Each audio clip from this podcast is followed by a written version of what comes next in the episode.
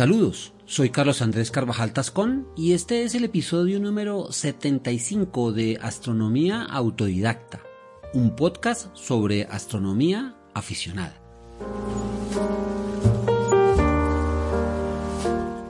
Bienvenidos.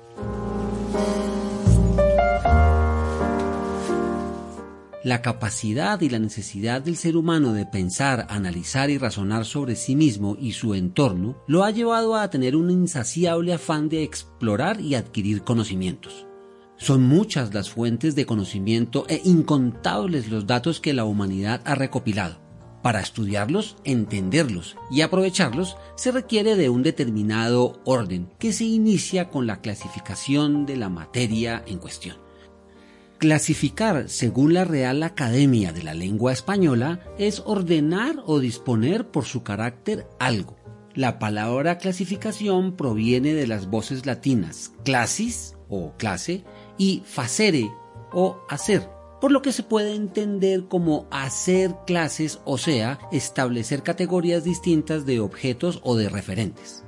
Ejemplos conocidos de clasificación son la de los seres vivos por su relación de parentesco evolutivo en reinos animal, vegetal, fungi, protoctista y monera, como también la organización de los elementos químicos en grupos que comparten características similares y que se grafican en la tabla periódica.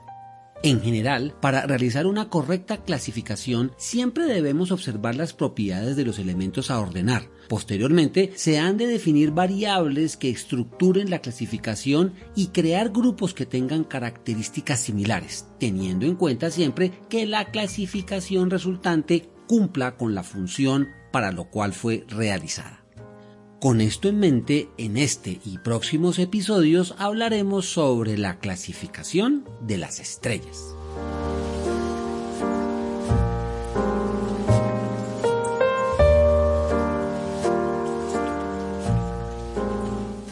Pueden encontrar imágenes, gráficos y otras ayudas para claridad del tema en la página www.astrodidacta.org cuyo enlace dejo como siempre en las notas del episodio.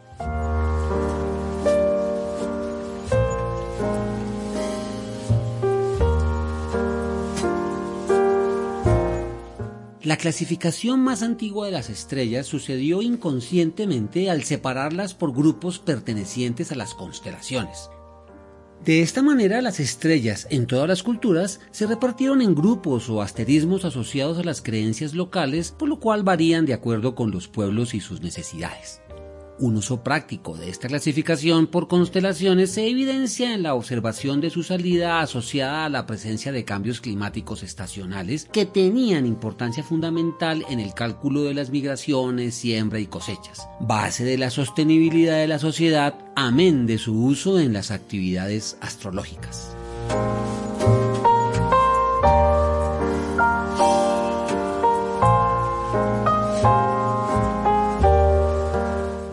La primera clasificación que tuvo en cuenta características estelares proviene de la antigua Grecia, en donde los astrónomos las dividieron según su brillo, dependiendo de si aparecían inmediatamente después de la ocultación del Sol o si eran las últimas en desaparecer tras su salida, y así sucesivamente. Fue Hiparco de Nicea en el siglo III antes de la era común quien, al observar los diferentes brillos, las dividió en seis grupos, a los que denominó magnitud nombrando las más brillantes de magnitud 1 y las que apenas podía percibir dado su tenue resplandor de magnitud 6. Esta agrupación por magnitudes fue adoptada por Claudio Ptolomeo que la registró en el Almagesto, obra que, traducida por los astrónomos islámicos, llegó a Europa con la adición y corrección de la magnitud de muchas estrellas medidas y realizadas principalmente por Al-Sufi. Con la llegada del telescopio se revelaron a los ojos de los observadores un gran número de estrellas con un brillo menor a las de las que se conocían como de magnitud 6 y por tanto no podían verse con el ojo desnudo. De igual manera, se incluyeron algunas que, corregida su magnitud, eran más brillantes que las de magnitud 1. Estos cambios ampliaron la clasificación estelar por su brillo, quedando las más brillantes con valores negativos y las menos brillantes con valores positivos, un poco al revés del sentido común, por lo que hay que evitar equivocarse. Esta clasificación por magnitudes es tal vez la más útil en astronomía aficionada, ya que nos permite determinar qué astros serán visibles en la noche con el ojo desnudo o con instrumentos y también identificar cambios de brillo, como es el caso de la observación de estrellas variables y supernovas.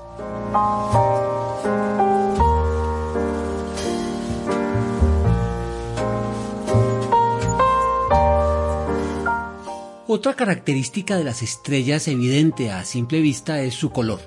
Los colores en las estrellas se producen debido a que éstas se comportan como un cuerpo negro, objeto hipotético que es como un radiador perfecto en el cual la intensidad de la luz que emite en cada longitud de onda depende de la temperatura.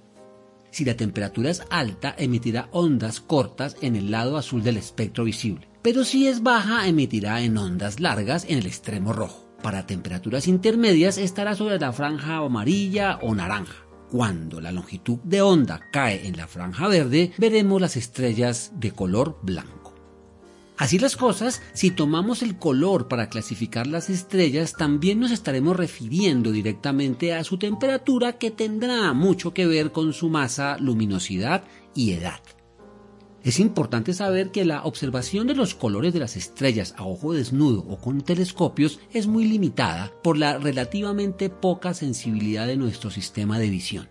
Es por esto que una más precisa clasificación por color y temperatura se hará a través del uso de filtros en la llamada fotometría.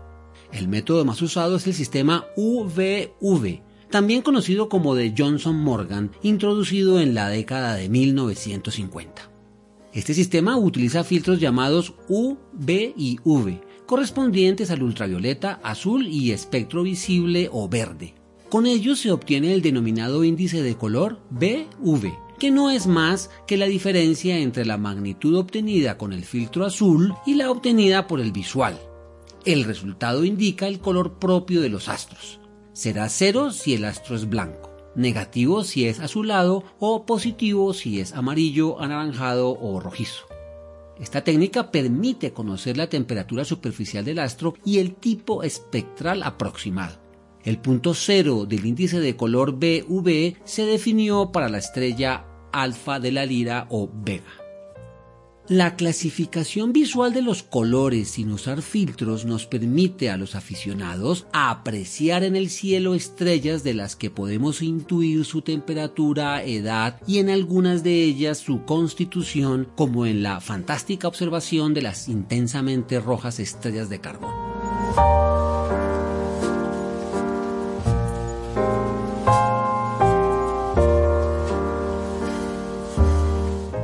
Estas tres sencillas e intuitivas clasificaciones que hemos revisado en el episodio de hoy son las más evidentes o de uso cotidiano en la observación aficionada.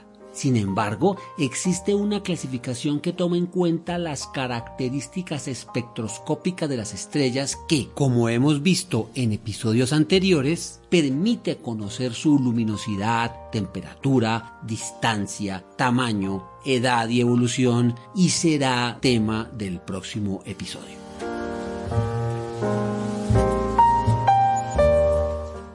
Agradezco la revisión de este tema a mi padre Luis Carvajal, que ha sido mi compañero incondicional de afición y observación.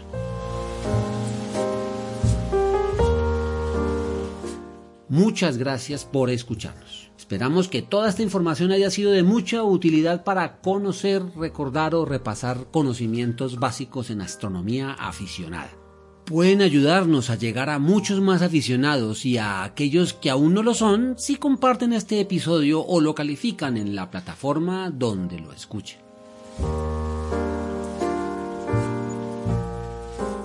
Cielos limpios y oscuros para todos.